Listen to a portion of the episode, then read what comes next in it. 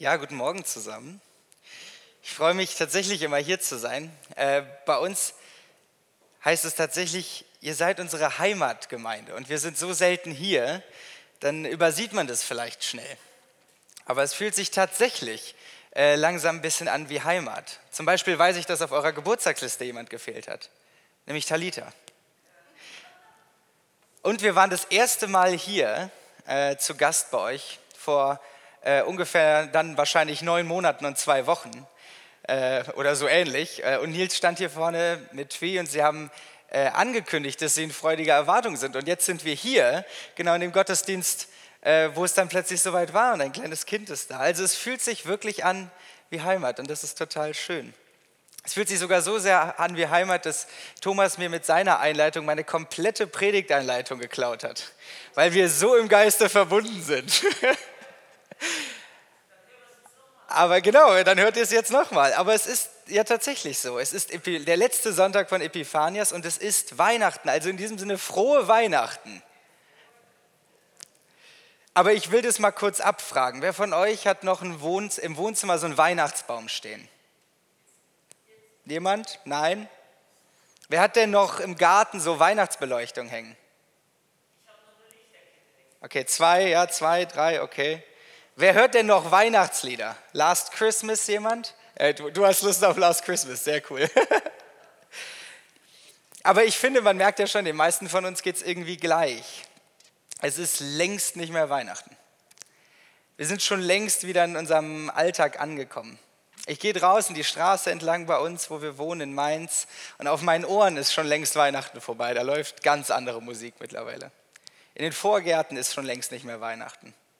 Und wenn ich so in die vielen Gesichter gucke der Menschen, die mir entgegenkommen, dann ist es auch nicht mehr Weihnachten. Und das finde ich besonders schade. Weihnachtsbaum, schöne Lichter, Musik, das ist ja alles nett. Aber das ist zweitrangig. Aber hey, diese, dieses Fest der Liebe, dieses Fest von Gottes großer Liebe, die auf diese Welt gekommen ist, diese Herrlichkeit, das ist nicht mehr zu sehen. Das ist weg. Und genau darum soll es heute gehen. Ich habe diese Predigt genannt, ich will im Licht bleiben. Und ja, ich will in diesem Licht bleiben. Nicht in dem Licht in den Vorgärten, das so bunt leuchtet und ich kann nachts nicht schlafen. Nicht in den Weihnachtsliedern, die wir irgendwie im Radio hören. Nein, ich will in diesem Licht von diesem Fest bleiben, dieser Herrlichkeit. Und dass das aber schwierig ist, ist 2022 kein neues Phänomen. Es zeigt uns die heutige Geschichte aus dem Leben von Jesus. Und ich möchte mit euch über diese Geschichte nachdenken, aber ich möchte zum Einstieg gerne beten.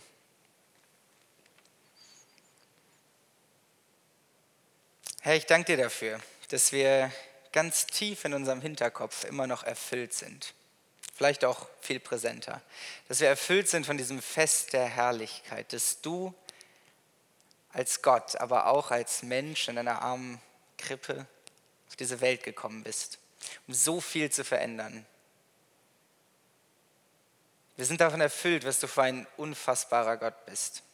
Ein unglaublich großer und unglaublich liebevoller Gott und trotzdem so nah. Herr, zeig uns das heute Morgen neu, lad uns ein und nimm uns mit in diese Herrlichkeit.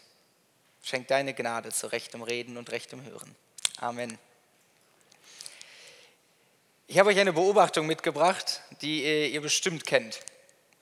Ihr wacht morgens auf und ihr wisst direkt noch so mit halb geschlossenen Augen, ich muss heute Morgen ganz dringend erstmal duschen. Aber ihr habt gar keine Lust zu duschen. Im Bad ist es kalt, duschen ist super aufwendig, ich bin müde. Das wäre schön, einfach einmal und ich dufte wieder wie ein Rosenbaum. Das wäre jetzt irgendwie angenehmer, geht aber leider meistens nicht. Also zwingt ihr euch aus dem Bett, schlurft ins Bad, zögert es noch so hinaus, macht euch erst vielleicht noch einen Kaffee, jetzt noch mal kurz hier ein bisschen klar Schiff machen im Wohnzimmer. Ich packe noch meine Sachen für die Uni und die Arbeit, ja, und jetzt, ja, jetzt muss ich halt unter die Dusche. Und dann passiert was, und ich weiß nicht, was es ist, aber diese Wärme in der Dusche, dieses warme Wasser, dieses wohlige Gefühl, man wird immer frischer. Es ist wie Himmel auf Erden und ihr merkt, ich will hier nicht mehr raus. Ich bin eigentlich fertig. Und unter der Dusche gibt es weniger Sachen, mit denen man das jetzt noch herauszögern könnte. Was soll ich da machen? Kaffee?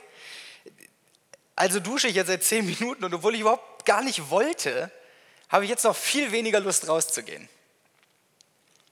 Kennt ihr, oder? Kennt ihr? Sehr gut. Bei mir ist das wirklich immer so. Und ich schaue danach, ich stehe dann immer im Bad, schaue in den Spiegel und ich bin auch richtig beflügelt davon. Ich fühle mich richtig frisch. Alles ist weich wie ein Babypopo. Alles riecht gut. Ich fühle mich fantastisch und ich starte in meinen Tag. Aber bis zum nächsten Morgen habe ich das Gefühl, mit Sicherheit nicht mehr. Diese Frische der Dusche geht langsam weg. Ich merke auch gar nicht mehr, dass meine Haare total fluffig sind konzentriere mich einfach auf meinen Alltag und zack, wird es mal wieder Zeit zu duschen. So oder so ähnlich geht es den meisten von uns wahrscheinlich. Und das klingt im ersten Moment jetzt nicht wie eine große theologische Erkenntnis. Aber so ist es mit der Herrlichkeit Gottes auch. Und das Beispiel ist das, was wir gerade erlebt haben. Weihnachten. Was haben wir uns, oder nicht wir, aber was haben sich viele dieses Jahr in Weihnachtsstimmung gezwungen? Ich habe noch nie so viele Leute gehört im Advent, die gesagt haben, ja, Weihnachtsstimmung, ich habe gar keinen Bock. Ja, keiner. Und wir haben uns so ein bisschen selber überlistet mit Deko, mit Liedern. Wir haben uns da so reingefeiert, in so, in so eine Weihnachtsekstase bringen müssen. Und dann war es da. Und dann wollten wir alle nicht mehr, dass es weggeht. Ach, war das schön. Ich liebe Weihnachten. Das erste Weihnachten als Pastor ist interessant, weil man plötzlich an Heiligabend arbeitet also hatte ich so am vierten Advent gar keine Lust auf Weihnachten. Und dann ist mir aufgefallen, dass es das Ganze nur noch schöner macht. Das ist total toll. Die Schönheit und Herrlichkeit Gottes ist überall, für jeden, auch wenn er gar nicht so christ, christlich unterwegs ist. Trotzdem weiß er, es ist Weihnachten und weiß warum. Und dann ist es weg. Was für mich eine große theologische Erkenntnis ist, für mich, ich hoffe für euch auch, ist es genau dieses Phänomen in der Geschichte zwischen Gott und den Menschen schon ganz oft der, Teil war, der Fall war. Teilweise noch viel heftiger, teilweise noch viel mehr so, dass du dir jetzt denkst, ja, aber wie konnte das denn wieder verblassen? Bei der Dusche, okay, irgendwann, man arbeitet, man schwitzt, irgendwann ist man einfach nicht mehr frisch. Aber wenn du einmal mit der Herrlichkeit Gottes erfüllt bist, wie kann das wieder weggehen? Und ich habe euch heute Beispiele mitgebracht. Ein Beispiel ist Mose. Mose hat das Volk Gottes aus der Gefangenschaft befreit und begegnet nun Gott mehrfach ganz direkt. Er begegnet Gott in einem brennenden Dornbusch. Er begegnet Gott wirklich direkt, so richtig in Person quasi, also so in Gottheit, nicht in Person. Aber ihr, ihr wisst, was ich meine, so der Face to Face mit Gott. Wahnsinn. Und als er zurückkommt, ist er so erfüllt davon, erzählt uns die Bibel, dass sogar sein Gesicht so hell leuchtet, dass er das in eine Tüte packen muss, damit die Leute um ihn herum nicht blind werden. So erfüllt war der von der Herrlichkeit Gottes. Wisst ihr, was dann passiert ist? Sein Gesicht hat aufgehört zu leuchten. Es ist verblasst, es ist weg. Ein anderes Beispiel aus der späteren Zeit von Israel finden wir in den Königebüchern. Es gibt diverse Propheten und einen, den ich liebe, ist Elia. Elia ist ein ganz besonderer Prophet. Wie Mose auch, ist er so close mit Gott, so in einer guten Beziehung mit Gott und er ist so erfüllt von der Herrlichkeit und er begegnet Gott und erlebt, wie Gott ihm mit Wundern versorgt und wie Gott ihm ganz direkt wirklich hilft. Er zeigt sich auch allen um, um Elia herum in, in Wundern und Elia erzählt es allen. Am Ende lebt Elia sogar so eng zusammen mit Gott, dass er nicht mal stirbt, sondern lebendig zu Gott geholt wird. Aus einem, in einem Wagen aus Feuer. So viel Herrlichkeit von Gott in dieser Person oder offenbart durch diese Person. Aber ratet mal, was passiert ist, nachdem Elia weg war. Es verblasst ist weg. Ich meine, wir kennen die Geschichte von Elia heute. Wir kennen die Geschichte von Mose heute. Aber ich würde heute Morgen, bin ich sehr ehrlich, nicht vor euch stehen und sagen, ey Leute, ich bin so heftig erfüllt von der Herrlichkeit Gottes, die Elia damals gebracht hat. Das würde, könnte ich nicht behaupten. Das ist weg. Und unsere Geschichte von Jesus, um die es heute gehen soll, die ist quasi all das nochmal zusammen. Die ganz Bibelfesten unter euch wissen jetzt schon, worum es gleich geht. Ich lese euch die Geschichte mal vor. Sechs Tage später nahm Jesus Petrus, Jakobus und dessen Bruder Johannes mit sich. Er führte sie auf einen hohen Berg, wo sie ganz für sich waren. Da veränderte sich sein Aussehen vor ihren Augen. Sein Gesicht leuchtete wie die Sonne und seine Kleider wurden strahlend weiß wie Licht. Da erschienen Mose und Elia vor ihnen und redeten mit Jesus. Und Petrus sagte zu Jesus, Herr, es ist gut, dass wir hier sind. Wenn du willst, werde ich drei Zelte aufschlagen, eins für dich, eins für Mose, eins für Elia.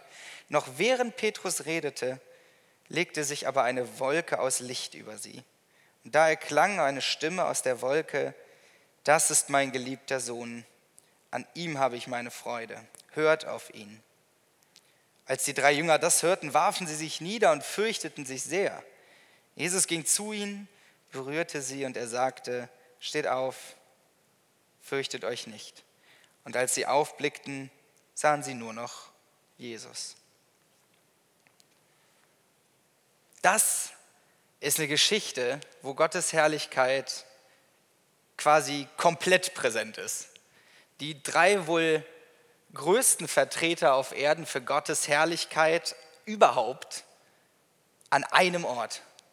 Das ist Jesus, Gott selbst hier auf Erden, der sich offenbart eben als dieser, in diesem Moment. Da ist Mose und Elia, über die wir gerade gehört haben, die sind leibhaftig da. Und alles ist erfüllt von Licht und Glanz. Stellt euch mal vor, ihr wärt da gewesen. Ich hätte, glaube ich, auch reagiert wie Petrus. Alles klar, ich baue hier ein Haus, wir bleiben einfach alle hier. Wahnsinn, was in dieser Geschichte passiert. Man liest da so drüber hinweg.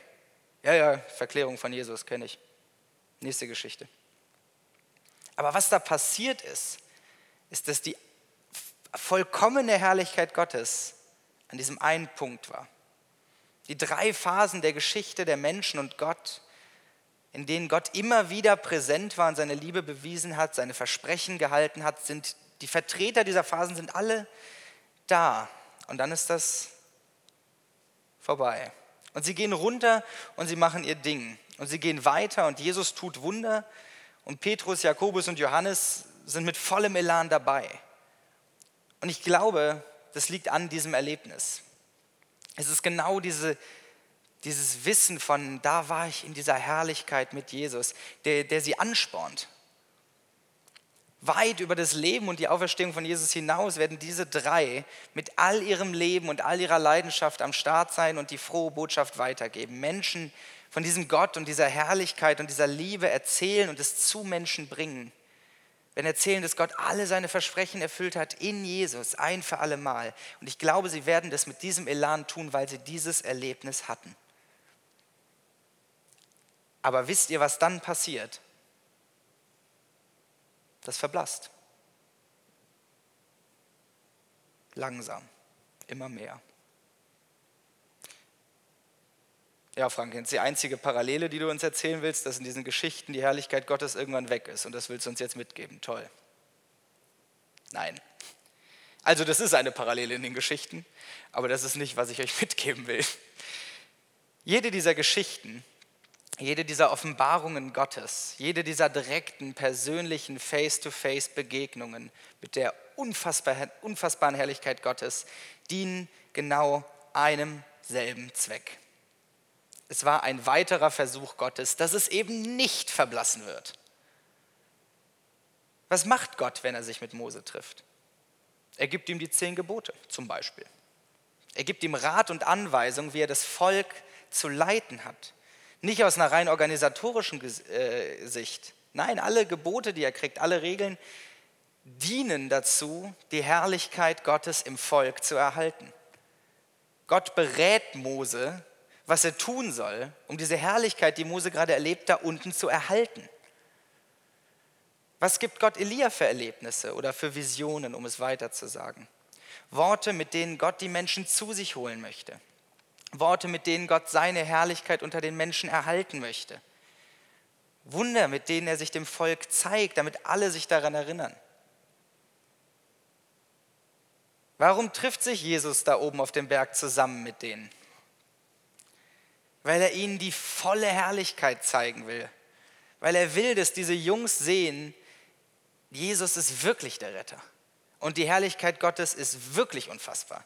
Und die ist wirklich jetzt da. Und jetzt beginnt die Zeit, wo die Herrlichkeit Gottes wieder auf Erden kommt. Die Zeit der Erfüllung aller Versprechen ist jetzt da. Das ist Jesus Auftrag. Das will er diesen Menschen zeigen. Und das sollen sie mit darunter nehmen von diesem Berg.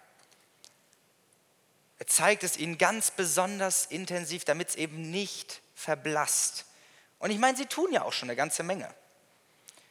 Aber warum verblasst dann in all diesen Geschichten diese unglaubliche Herrlichkeit irgendwann? Warum schaffen sie es nicht, das zu erhalten? Ich meine, wir installieren ja sogar Feste in unserem Kalender, in denen es nur darum geht, ein paar Tage dieser Herrlichkeit, dieses Lichts, dieser Liebe zu haben das so fest in unserem Kalender zu haben. Hier sind drei Tage, in denen es nur um die unfassbare Liebe Gottes geht, viel Volk. Und trotzdem verblasst es noch bevor Weihnachten in unserem Kalender heute vorbei ist. Warum? Hier ist meine These. Ich glaube, Gottes Herrlichkeit verblasst immer da, wo Menschen zu sehr mit sich selbst und ihrem Alltag beschäftigt sind. Und das klingt jetzt wie ein Paradoxon. Gottes Herrlichkeit verblasst immer da, wo sie verblasst ist. Aber das meine ich nicht. Gottes Herrlichkeit verblasst immer da, wo wir ihr nicht genug Raum geben, wo wir nicht genug Raum dafür machen.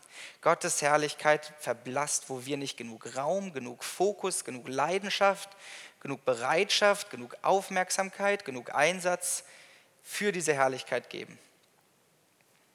Was Gott mit diesen außergewöhnlichen Ereignissen macht, ist Menschen aufrütteln zu wollen. Wie wunderschön ist es, in dieser Herrlichkeit zu sein. So schön, dass Petrus sagt, ich will hier nicht mehr weg. Und ich glaube, das sind Momente von Gottes Herrlichkeit, die jeder von uns schon erlebt hat. Gebetserhörungen, die du erlebt hast.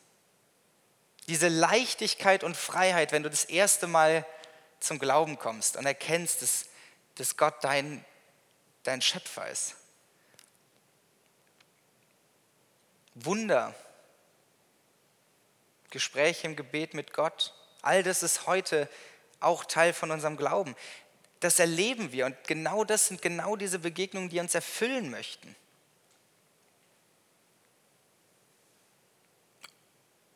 Und ich habe das auch schon mal erlebt. Und dann, das ist schon was her, wenn ich heute hier stehe und ich denke daran, würde ich sagen, ja, nee, das habe ich glaube ich nur falsch im Kopf. Da habe ich was falsch verstanden anstatt dass ich mich hinstelle und diese unglaubliche Herrlichkeit dieser Tatsache, dass es das gibt, einfach zu erkennen, ist es weg, verblasst. Wir sind umgeben von Arbeit und Alltag und von Leid und Tränen, von Dingen, die passieren. Aber wenn ich in mir und um mich herum mehr Herrlichkeit Gottes erleben und spüren will, dann muss ich dem mehr Raum geben wenn ich will, dass mehr Herrlichkeit in dieser Stadt in Frankenthal stattfindet, dass da mehr Herrlichkeit in der Dunkelheit ist, dass es an schlechten Orten sichtbar wird, dann muss ich dem mehr Raum geben. Dann bin ich von Gott eingeladen und berufen, dem Raum einzuräumen. Wir sind eingeladen, in unserem Leben, in unserer Stadt Raum zu schaffen, dafür, dass Gottes Herrlichkeit sichtbar wird. Bei Kia ist es irgendwann unser Leitmotto geworden, dass Himmel auf Erde, auf Erden sichtbar wird. Und ich glaube, diese, diese Einladung ist unendlich wichtig.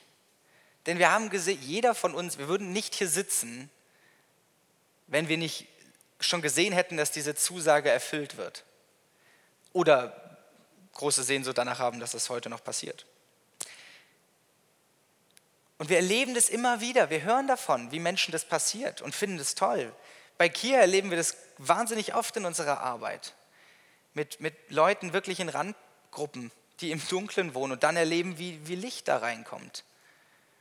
Aber auch du erlebst es mit Sicherheit auf der Arbeit, im eigenen Leben, im Umfeld, irgendwo.